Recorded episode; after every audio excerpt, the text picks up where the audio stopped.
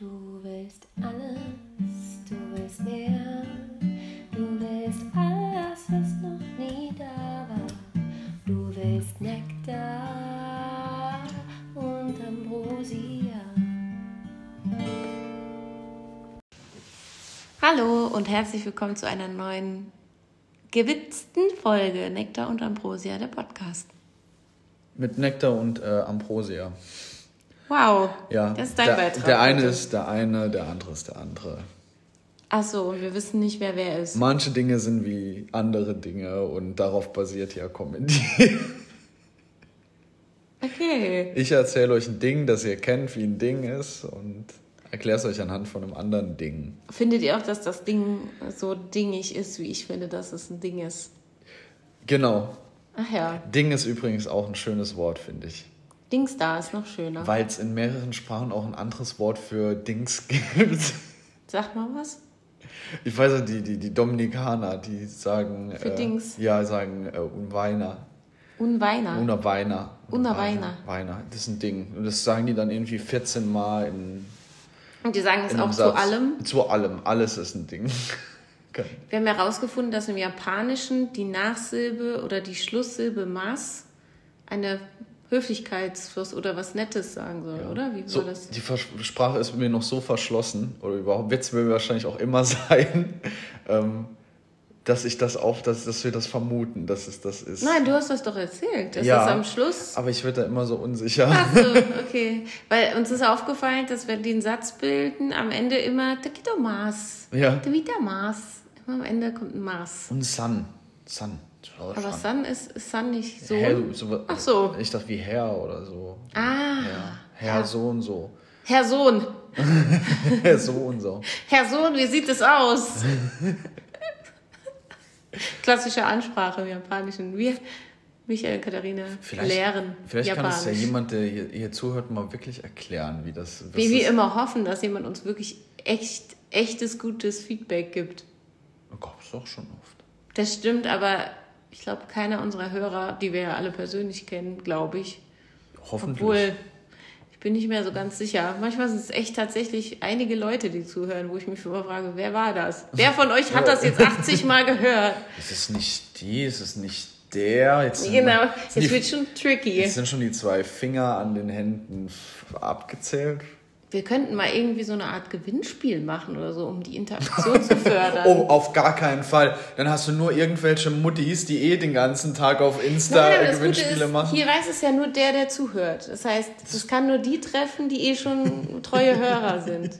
Also es ist nicht so wie, äh, die habe ich nur abonniert, um da regelmäßig bei den Gewinnspielen mitzumachen. So Leute gehen mir richtig auf den Sack. Ist auch die Sache, was, was, was will man mit so einem Podcast? Äh, Geht es uns, geht's uns wirklich um Reichweite, um die zu steigern? Naja, also von nur fünf Geht's- Leuten gehört zu werden, macht nicht so richtig Sinn, dann kann man auch eine Sprachnachricht rumschicken. Weil's, weil du meinst, dass. Ähm, keine Ahnung, hab den Faden verloren. Ob, ich meine, dass wir Reichweite brauchen oder dass das sinnvoll ist. Darauf wolltest du, glaube ich, hinaus. Ja, gibt's, genau, was ich meine, meinte, weil gibt es wirklich so viele in dieser Blase, in der wir uns bewegen? Aber ist das nicht normal, dass man am Anfang denkt, ähm, das interessiert doch eh keinen und dann hören einen doch äh, stimmt, ein paar. 800 Leute? Ja. Ja.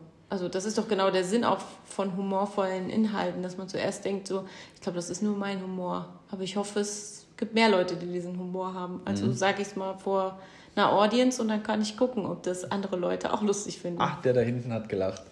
Sie da hinten sind mein Freund in der letzten Reihe. Hey, Sie da vorne, nicht einfach aufstehen und gehen. Ich habe erst drei Minuten gesprochen.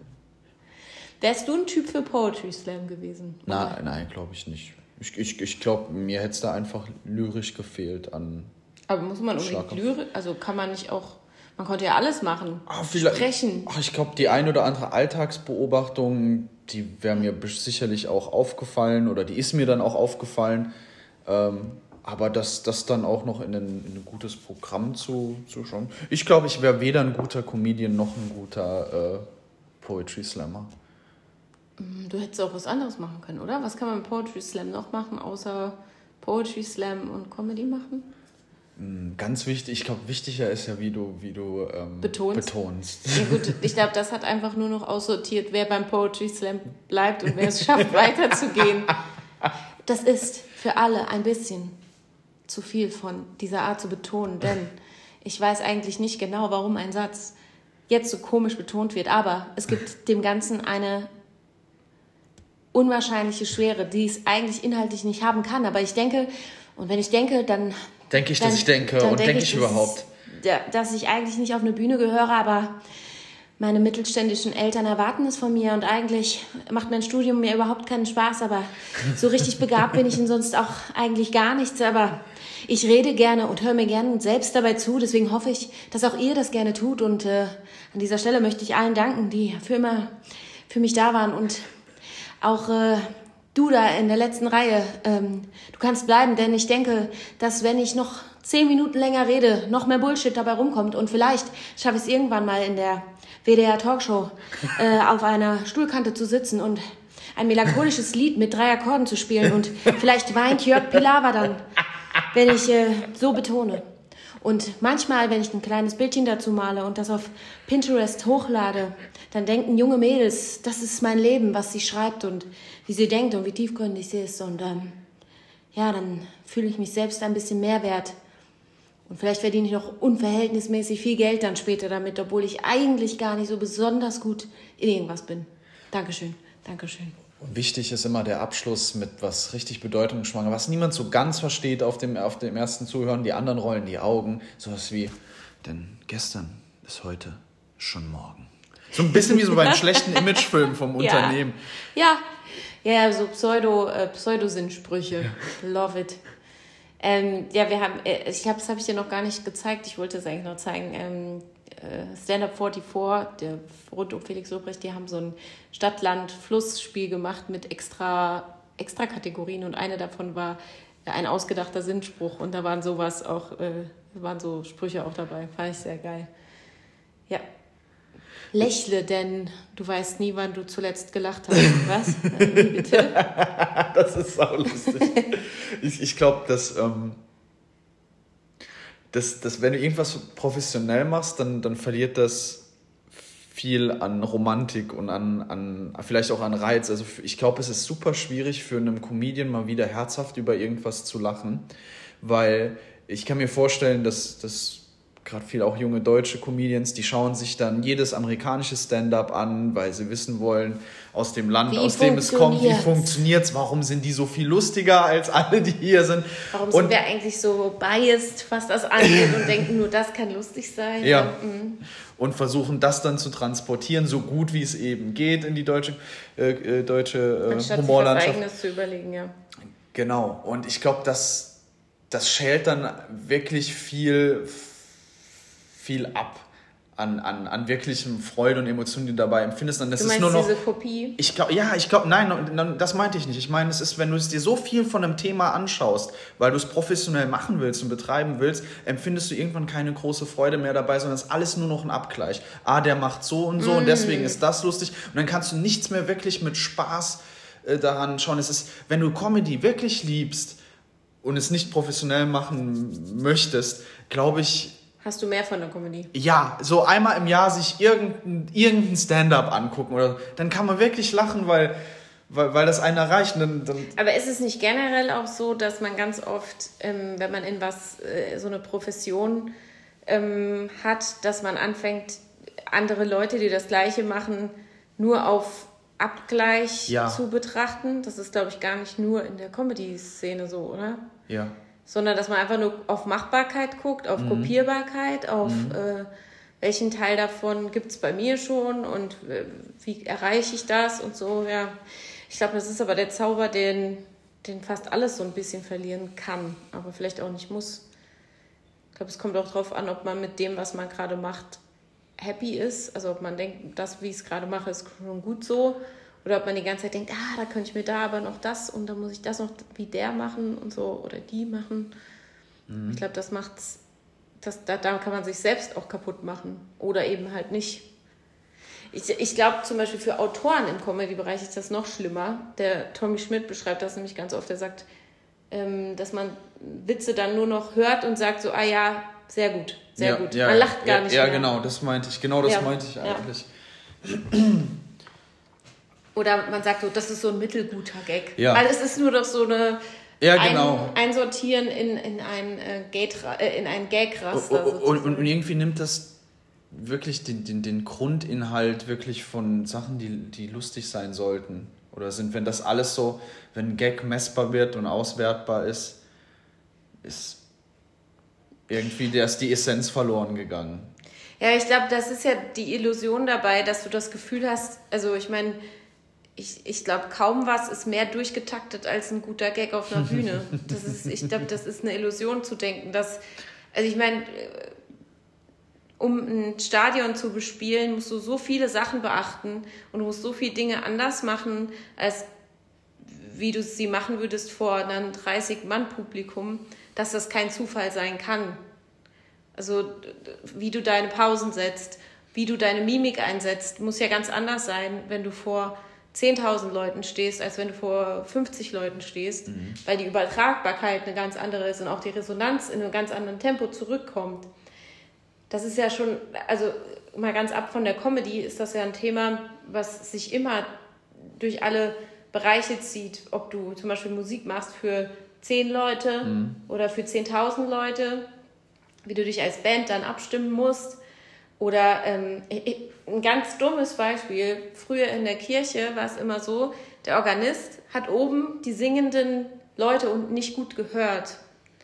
Und dadurch haben fast alle Organisten, die ich kannte, also das sind natürlich, sagen wir mal, Kreisliga-Organisten, das sind ja jetzt keine, keine, die den Kölner Dom bespielen, sondern einfach so kleine Dorf- oder Kleinstadtkirchen, hatten fast alle die Tendenz dazu, zu schnell zu spielen, weil sie nicht gehört haben, wo gerade die Gemeinde ist.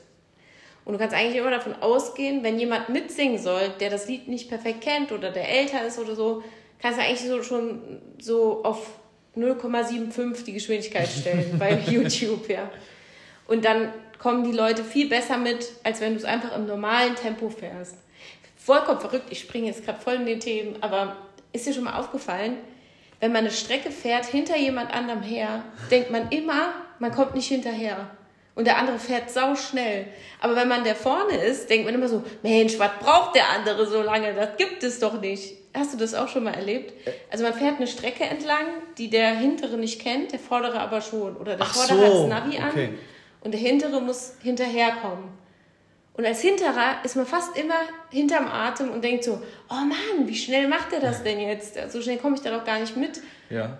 Und als Vorderer denkt man immer, warum ist der andere so langsam? Dabei ist Ja. es ja gar nicht, also wahrscheinlich haben beide nicht recht, der Hintere ist nicht unbedingt viel langsamer. Aber diese Konstellation, der Hintere und der Vordere zu sein, Mhm. ändert alles. Also, weißt du, was ich meine? Ja, ja, auch, auch ähm, bei, bei, bei Strecken dann auch viel äh, Gewöhnung, auch ähnlich, wenn man, wenn man, wenn, wenn ich dann viel Landstraße gefahren bin mit wie 70 Stundenkilometern und dann kommst du dann doch wieder auf eine Autobahn, dann gehst du hoch auf 120, kommen mir die 120 wahnsinnig voll, äh, voll schnell vor. Die ersten paar Minuten. Paar, Ich kann so äh, schnell Minuten. Auto fahren. Ich kann, was können Sie gut? Ich kann voll schnell Auto fahren.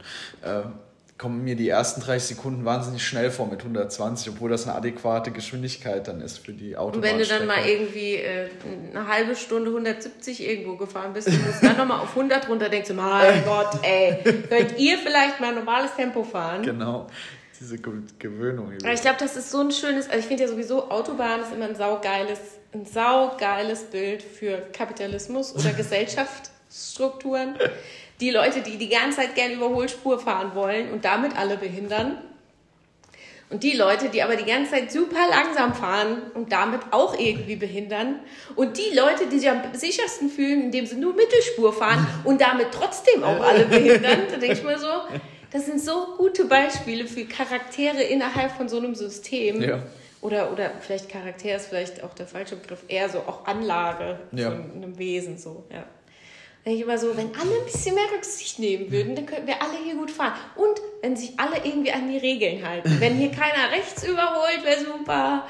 Und wenn man nur Mittelspur fährt, wenn man gerade die rechte Spur überholt, wäre super. Und äh, wenn LKWs nicht anfangen, im Berg ein Auto zu überholen, wäre auch super. So, so schwer ist es nicht. Und wenn nicht alle so laut Musik hören, dass sie das Martinshorn nicht mehr hören, wäre auch super. Ja. Und wenn man einen Blinker setzt, das wäre auch schon super. Ein Blinker. Und, und nicht nur beim Lenken, gerade so mit dem, Oh. mit dem Ringfinger noch, gerade so mitgenommen. Ja, ja, ja. Und dann ist es auch nur der kleine Blinker.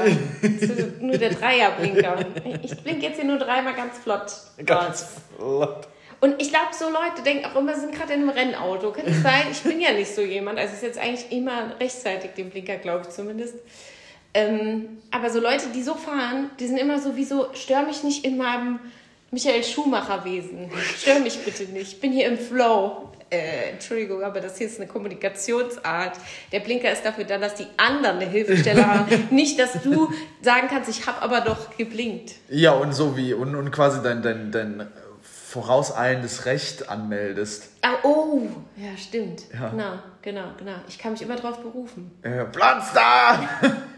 Schön auch, gibt auch Leute, die so schnell auf der Lichthupe sind, so schnell hätte ich die gar nicht gefunden. ja, das hast du mal gesagt. Ich weiß gar nicht, manche wo Leute, die ist. Nee, manche Leute haben, glaube ich, den Finger beim Fahren. Mhm. Ab einer gewissen Geschwindigkeit hast du einfach den Finger ganz auf der Lichthupe. Und sobald auch nur einer einen Ticken zu langsam fährt, für dich machst schon, geht, geht schon dieses, Ja. ich weiß gar nicht, wie das geht, aber geht halt diese Handbewegung schon los. Oder generell, wenn irgendwo was ist, wo man hupen müsste, ich muss da immer erst überlegen, wo, wie drücke ich nochmal meine Hupe an. Mhm. Manche Leute, das ist Wahnsinn. Ele elegant Kommen die gerade von der Hochzeit oder warum können die so gut hupen? Ich habe eine elegante Lösung gefunden an roten Ampeln äh, auf dem Land oder jetzt nicht so in der größten Innenstadt, wo eh immer dauernd gehupt wird.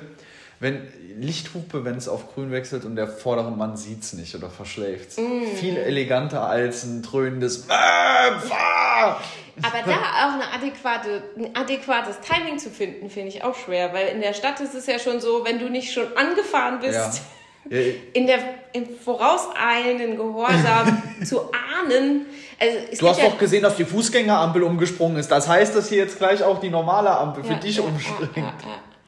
Ja, ja, ja. Und ich bin ja schon manchmal, bei mir liegt es meistens gar nicht daran, dass ich die Aufmerksamkeit nicht habe, sondern dass ich, oder dass ich nicht aufmerksam war, sondern dass ich die Ampel verpeile. Wenn ich in der, in der Großstadt bin Ja. und es sind ungefähr fünf Ampelsysteme und es ist noch dunkel und es regnet, dann kannst du davon ausgehen, dass mein Gehirn nicht mehr richtig unterscheiden kann, welches Rot gerade von einem Auto kommt, von der Fußgängerlampe, von der dritten Ampel links Ja. oder die, auf die ich jetzt gerade gucken soll. Oder die Abbiegerampel.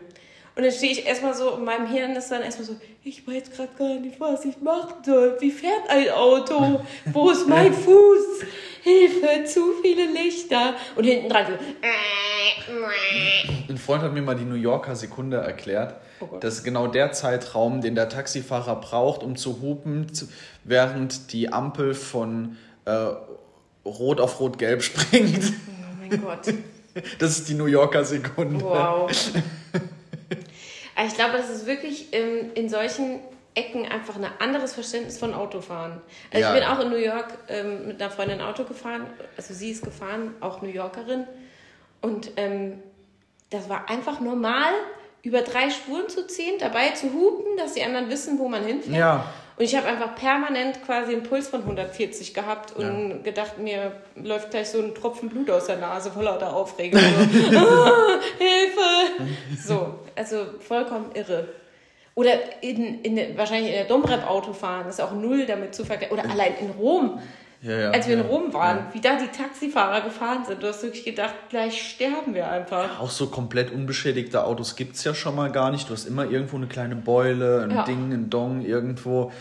Kauft sich wahrscheinlich schon absichtlich ein ge- gedingstes Auto. Ja, ja. Sind Dass, dass, dass ähm, Autos keine Bremslichter haben, das, ist, das verwirrt total, die wenn der plötzlich. sind oder rausgefallen? War Sowohl als auch. Super. Also du siehst kein, kein, kein rotes Aufleuchten beim Bremsen. Das, ja, ja. Und dann plötzlich reagierst du automatisch immer ein bisschen zu spät. Und das, das Scheiße. gibt dir da so einen richtigen Herzschlag. Und niemand hält sich an irgendeine Regel. Also ein, In der Domrep. Ja, ein Dominikaner hat mir gesagt, es ist viel sicherer in einer Großstadt bei Rot über die Ampel zu fahren, weil da guckt jeder.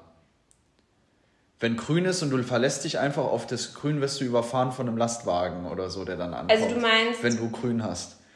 Zu laufen. zu, du hast Nein, nein, fahren, Autofahren. Okay, also wenn man der entgegengesetzte ist, dass man dann bei Rot drüber fährt, oder wie? Ge- Genau, dass du dich reintastest bei Rot ist, ein, ist, ist, ist sicherer, weil es dann ein bisschen auch voller ist, als wenn du dann äh, selbst grün hast und dich auf, das, auf, dein, auf dein Recht der Grünphase verlässt, weil es gibt viele, die halten sich halt eben ist nie dran.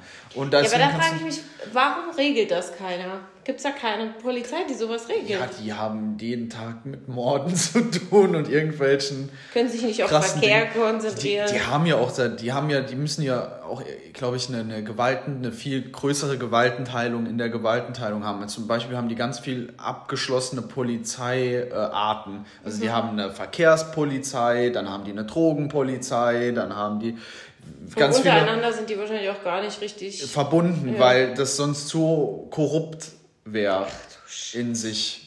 Und das ist schon so korrupt, korrupt genug, aber dadurch, durch diese weitere Unterteilung. Wie unterbindet man denn Korruption? Warum gibt es bei uns so wenige Korruption, also wenig Korruption in so einem Bereich und dort so viel? Sind die so schlecht bezahlt? Ja, ja, ja, ja. Ja. Glaubst du denn, es wäre besser, wenn sie mehr bezahlt bekämen oder denken die einfach so geil, von zwei Seiten Geld? Äh, zum einen glaube ich, äh, als ausgebildeter Polithistoriker und Wissenschaftler, nee, äh, Ach, das ist ja nur. Seit wann das? Neue du, ich, Informationen hier live im Podcast. Du, ich habe mir äh, gerade gedacht, inwiefern bin ich dazu berechtigt, darüber äh, meine Meinung zu Ich rede über Comedy. Was habe ich mit Comedy zu tun? Nix. Ich rede über alles. In diesem Podcast also, hört eh nur 60 Leute zu.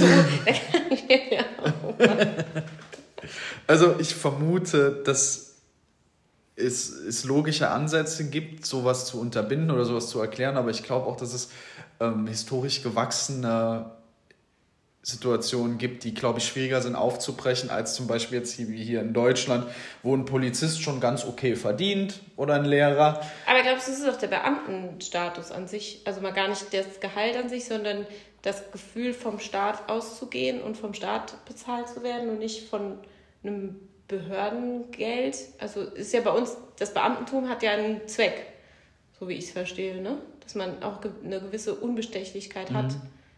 Ja. Und auch eine gesicherte Rente ja. und auch ne, so un unkündbar ein bisschen ist. Um die Loyalität sich dann auch zu sichern. Ja. Glaubst du, das hat einen Teil damit zu tun? Also ich glaube, die deutsche ich Polizei, auch wenn das ja äh, teilweise auch in der Kritik aktuell steht, aber ich glaube, die deutsche Polizei ist im internationalen Vergleich eine ziemlich gute Polizei. Ja. Ich, ich denke, was hast du als, als dominikanischer Polizist so groß zu verlieren, im Gegensatz zu einem Beamtenstatus in Deutschland? Ja, aber das war ja meine ja, Frage. Ja. Glaubst du, das ist ein Punkt, warum es bei uns gut klappt und wäre das nicht auch eine Option, das dort zu machen? Oder ist da einfach der Regierung auch zu, also ist das Land an sich zu arm, um ja. solche Sachen zu bezahlen? Zu wenig Kohle da.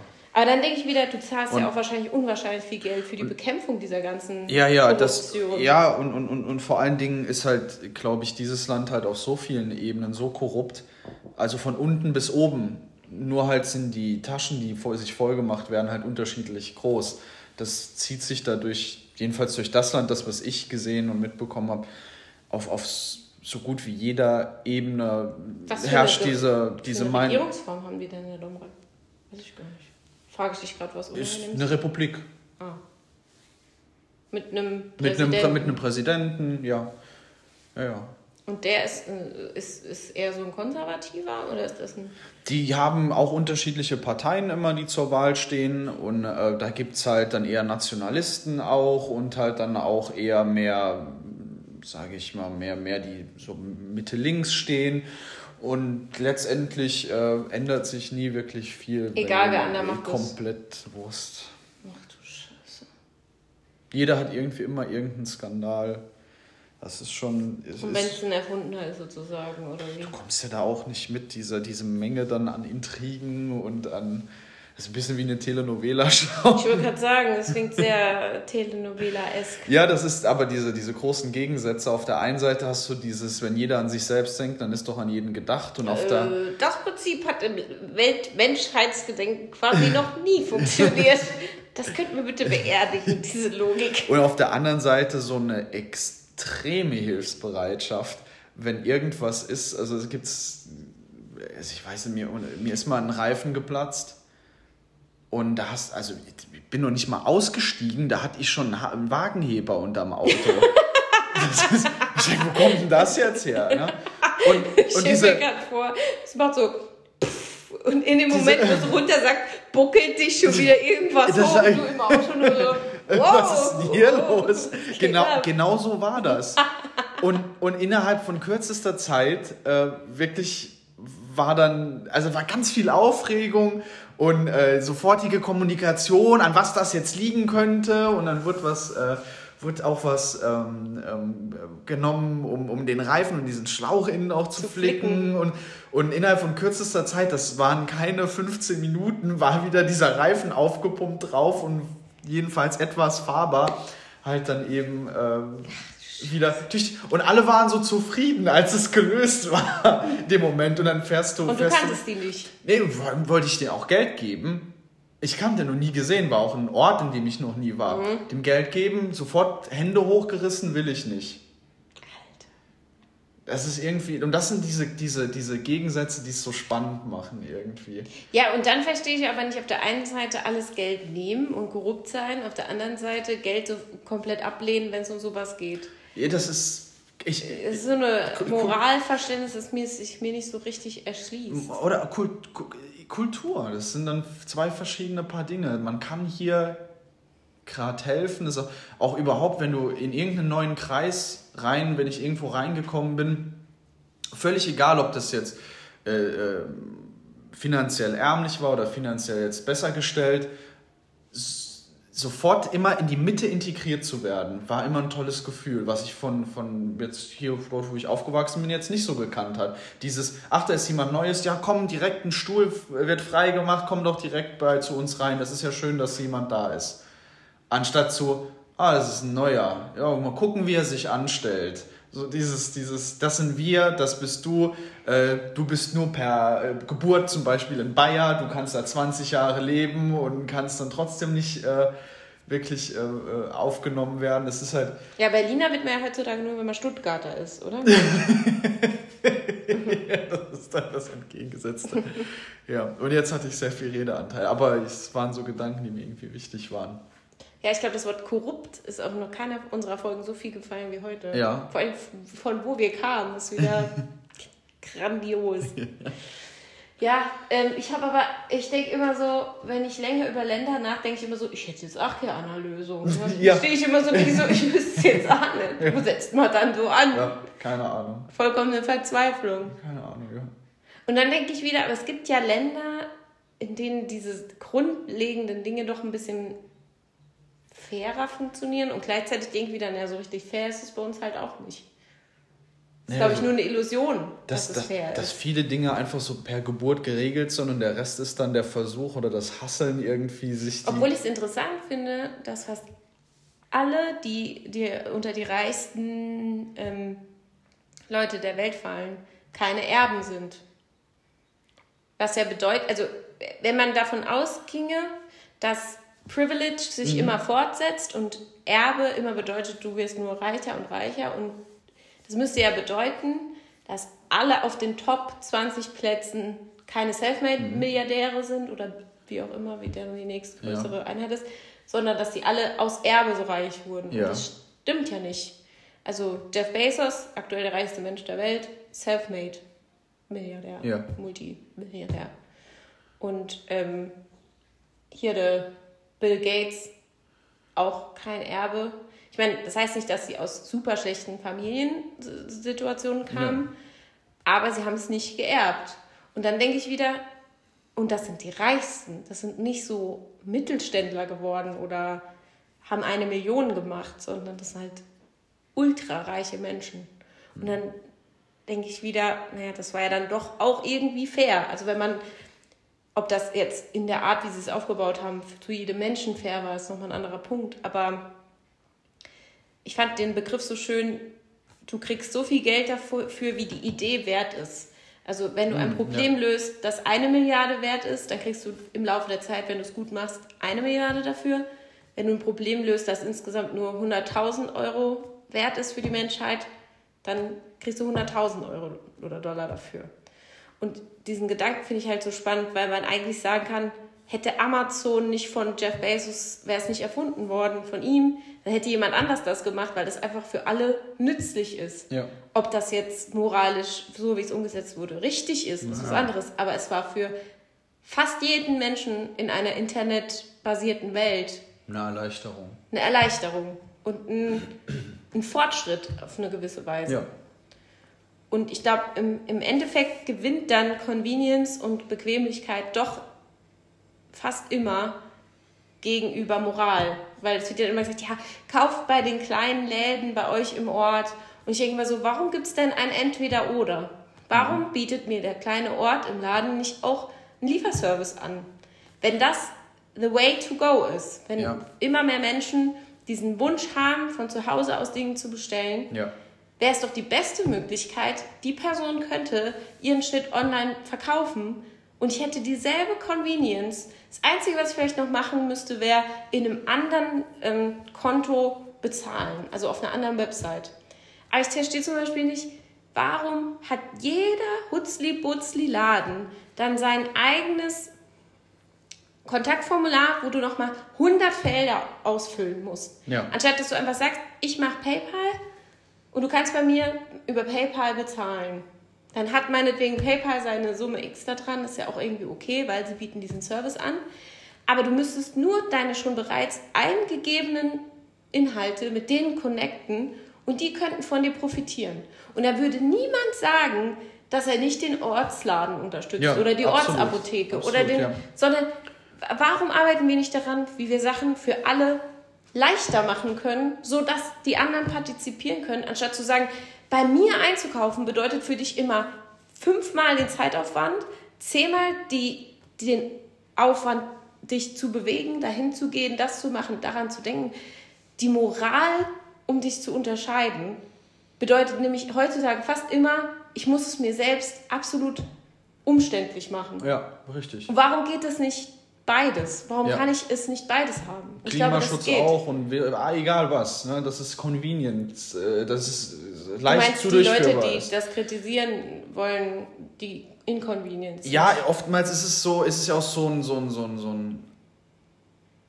Ich bin nicht so faul wie du. Du bist fauler als ich. Äh, Ich mache bin so bereit, viel mich mehr. mehr einzuschränken als du. Genau, und dabei deswegen- sollte es gar nicht erst um Einschränkungen gehen oder so wenig wie möglich oder ist so angenehm, die Einschränkungen wie möglich zu machen. Ja, genau, Ja. das stimmt. Also in, in, im Fall Klimaschutz ist es natürlich wahrscheinlich so oder so damit verbunden, dass es eine gewisse Einschränkung geben muss. Aber die muss es dann eben gesetzlich geben Ja. und nicht äh, Bertha A aus M entscheidet, dass sie jetzt eine kleine Änderung macht und hofft darauf, dass das alles verändert. Ja. Das wird halt nicht passieren. Das ist, glaube ich, eh ein, ein, ein, ein ganz interessanter Punkt für mich. Ab wann wird eine Idee, du sagst, eine Idee wird vielleicht dann so entlohnt, wie groß eben und wie nützlich die Idee ist. Ja. Und ich finde es ganz spannend, den Gedankenansatz, ab wann ist deine Idee so nützlich und so groß geworden, dass sie nicht mehr dein eigen sein darf, weil sie einfach zu viel Macht beinhaltet, ob das jetzt finanziell ist oder halt dann auch damit automatisch auch politisch, dass man dann sagt, okay, jetzt vielleicht an Amazon, Amazon ist so groß, dass es eigentlich ja, das Wort verstaatlicht ist so schlecht aufgeladen oder konnotiert, aber dass man, dass man diese Idee zur, zur allgemeinem Interesse macht und sagt, man muss, wir müssen jetzt schauen, wie wir das in die Gesellschaft so eingliedern, ohne dass nur dabei ganz wenige Menschen dabei meinst, rauskommen, die die, sehr, sehr Bahn exakt, so. exakt. Die sind ja auch nicht privat und ich glaube, das ist Ja, vor allem so. das Gemeine bei Amazon ist ja zum Beispiel, es wird ja so getan, als wäre das ein reines Privatgeschäft. Aber die Infrastruktur, die der Staat aufgebaut hat, die nutzt Amazon ja. Genau. Du nutzt unsere Straßen, du nutzt unsere Züge, du nutzt unsere, ne, unsere komplette Infrastruktur. Ja. Nutzt du für dein Produkt, aber du zahlst keinerlei Steuern oder viel zu wenig Steuern. Genau. Ich meine, es wär- wäre dem Staat ja schon geholfen, wenn Europa und USA und äh, im besten Fall auch Asien sich darauf einigen, dass überall die gleiche Summe an Steuern für diese großen Tech-Konzerne ähm, gefordert wird. Ja. Wenn das schon geschafft wäre, weißt du, wie viele Milliarden das dann diesen Ländern auch bringen würde? Ja. Und das würde ja auch verhindern, dass die vollkommen wahnsinnig einfach nur im, im, im Wachstum sind, weil sie eben auch Abgaben haben. Und das hat jeder Mittelständler. Das ist so unfair. Das ist unfair. Also das, das ist wirklich unfair. Ja, das, das, ich, ich glaube, das beinhaltet oder bedingt dann ja auch so viele ähm, Probleme und um das Wort Neiddebatte zu umgehen, ist auch die, die Grundverständnis von, von vielen Dingen, gerade wenn du sagst äh, Mittelstand, dann suggeriert das mir, dass die größte, der größte Teil der Gesellschaft sollte in der Mitte liegen und sollten dann auch zum Mittelstand gehören. Aber die Realität spiegelt, glaube ich, was anderes wider, dass der Mittelstand in relativ kleiner Bereich widerspiegelt und dass sich viele Menschen, die schlechter verdienen, viel eher zum Mittelstand zählen und auch wie Leute, die jetzt besser verdienen, sich schneller zum Mittelstand sind. Ich glaube, ich glaub, der, der Trugschluss in unserer beiden Aussagen ist, dass Mittelstand und mittelständische Unternehmen nicht das gleiche ist. Also sagen wir mal, Mittelstand, mit Mittelstand im Sinne von ähm, der, Durchschnitts, ähm, der Durchschnittsverdiener der Durchschnittshaushalt. Ja. Das ist nicht das gleiche für mich wie Mittelständler. Mittelständler meine Ein ich. Ein eigenes Unternehmen. Mittelständische ja. Unternehmen und das heißt, äh, weiß nicht, du hast so und so viel Mitarbeiter Minimum ja. und so viel Mitarbeiter Maximum. Ja. Alles, was drüber ist, wird ein Konzern. Alles, was drunter ist, ist ein kleiner, kleiner Unternehmer oder so oder ein Kleinunternehmen oder so. Ich wollte, ich, mir kam die Idee eben schon, ich wollte sie jetzt einfach nur noch mal aufgreifen, diese, so, diese, diese, du meinst, dass diese der, Beobachtung. die Wahrnehmung der Leute sich verschiebt was Mittelstand ist. Oder genau, wie? also wir haben eine Zeit, wo sich ein, äh, wie, wie heißt er, Merz von der CDU, dass der sich zum Ja gut, aber das ist ja eine PR, ja gut, das ist aber eine PR-Antwort, da ist er ja knall, knallrot geworden, der Mr. Burns, bei dieser Aussage. Also das war ja, da wusste er wohl schon selber, dass sein Privatjet nicht dafür steht, dass er, Mittel, dass er dem Mittelstand Deutschlands entspricht. Ähm, ja, das ist halt Schwachsinn dann ist er Mittelstand im Sinne von, er könnte der Leading, Leading Geschäftsführer-Typ eines mittelständischen Unternehmens an der oberen Grenze hin zum ja. Konzern sein. Ja. So mit einem Jahresgehalt von 200.000 äh, Euro oder mehr. Ne? Da, dann, dann stimmt seine Definition vielleicht, ja. aber in allen anderen äh, ähm, Sphären eben nicht. Ich, ich, ich wollte eigentlich den einzigen Punkt, den ich machen wollte, ist diese komische gefühlte Blase des ähm, des, des äh, mittleren Einkommens oder des mittleren Standes in Deutschland. Aber das verschiebt sich ja auch. Also wenn du zum Beispiel in der Innenstadt von München wohnst, fühlst du dich schon nicht mehr mittelständig, wenn du wahrscheinlich 6000 Euro im Monat verdienst. Da fühlst du dich schon arm. Weißt du, wie ich meine? Weil deine Wohnung die Hälfte davon frisst. Und weil deine Umgebung eine andere ist, weil ja. du nur unter sehr reichen oder sehr wohlhabenden Menschen bist. Und ich glaube, das, was uns am meisten ähm, nach unten, uns nach unten korrigieren lässt, ist ja der Umstand um uns rum. Ja. Wenn ich ähm, 10.000 Euro im Monat verdiene und wohne nur umgeben von Leuten, die nur 2.000 verdienen, dann denke ich, ich bin der King im Ring. Wenn ich aber 10.000 Euro im Monat verdiene und um mich herum verdienen alle 20.000, dann denke ich, mein Gott, habe ich wenig Geld, ich bin ja hier kurz vorm Hungertuch. Ja, ja. Aber ich, dieses Shifting Baselines-Ding, ja, dass man, dass man das eigentlich gar nicht objektiv sagen kann. Wenn in Deutschland auch jemand sagt, ich bin arm, dann ist es in der Dom-Rap, wärst du der reichste Typ on the street. So, also gibt es kein objektives Arm. In Deutschland waren vor 50 Jahren andere Leute arm, als sie es heute sind. Heute hat jeder Arme oder fast jeder, der, der unter diese Armutsgrenze fällt, trotzdem zu Hause warm, warm Wasser und eine Heizung und ein Fernseher. Das heißt nicht, dass es denen gut damit geht und das heißt auch nicht, dass das kein Begriff für Armut ist, aber trotzdem ist es eine andere Definition von Armut als zum Beispiel in der Dominikanischen Republik. Oder? Ja, absolut. Ja, und ich, ich glaube, deswegen ist auch diese Illusion von, das ist der Mittelstand und das ist die Oberschicht und das ist, äh, das ist die Arm, Armutsgrenze, ist, ist immer eine Mischung aus gefühlte Wahrheit, und reelle Wahrheit. Weißt du, was ich meine? Du bist vollkommen verstummt. Michael guckt mich nur noch an so, Hammersball? Ich kann mal auf die Uhr gucken. Oh, der längste Podcast. Nee, nee, das, ich habe dem nichts einfach nichts äh, hinzuzufügen gehabt. Du hast ne? dich einfach gequatscht. Nein, nein, nein, das war für mich alles so äh, schlüssig. Ja, ja, ja, ja das, was sie, das, das, was sie sagt. Sehr gut. Damit können wir heute enden, oder? gut, dass wir nicht über Politik geredet nee, haben. Nee, das ist immer ganz wichtig, auch für unsere Podcasts, da gehen wir immer groß drum rum. Michael hat vorher gesagt, ich möchte heute nicht über Politik reden. Ohne Scheiß. Ja. Aber ich habe dich, hab dich sanft eingeführt Ich weiß gar nicht, ich, ich habe. mit Comedy angefangen, Ich- Autobahn. Äh, Gut, von Autobahn auf Politik, das hat auch vor Da- 75, Das hat, Tra 80 Jahren das, gut das hat. Tradition in Deutschland. Ja. Das ist klar. Ja. Gut, das ist, Sorry. dass es der Adenauer eher war in den 50er, ne? der wirklich die Autobahnen groß. Aber ich meine, Nee, in den, in den drei- 30ern oder nicht? Also hat er nicht noch als Bürgermeister schon dafür gesorgt? Also er muss es ja vor Von- Hitler gemacht haben. ach so, als Kölner, Kölner Bürgermeister. Ich glaube, der hat vorher, ich habe, äh, ja. Das geht jetzt in die Recherche. Ich gehe jetzt in die Recherche. Ja, bitte. Wir reichen das nach, wie damals welches Tier in Südamerika lebt. Prost. Ahoi. Es, es war der Panda. Und frohes, frohes kein Après-Ski euch allen. Nee, kein, kein, bitte nicht.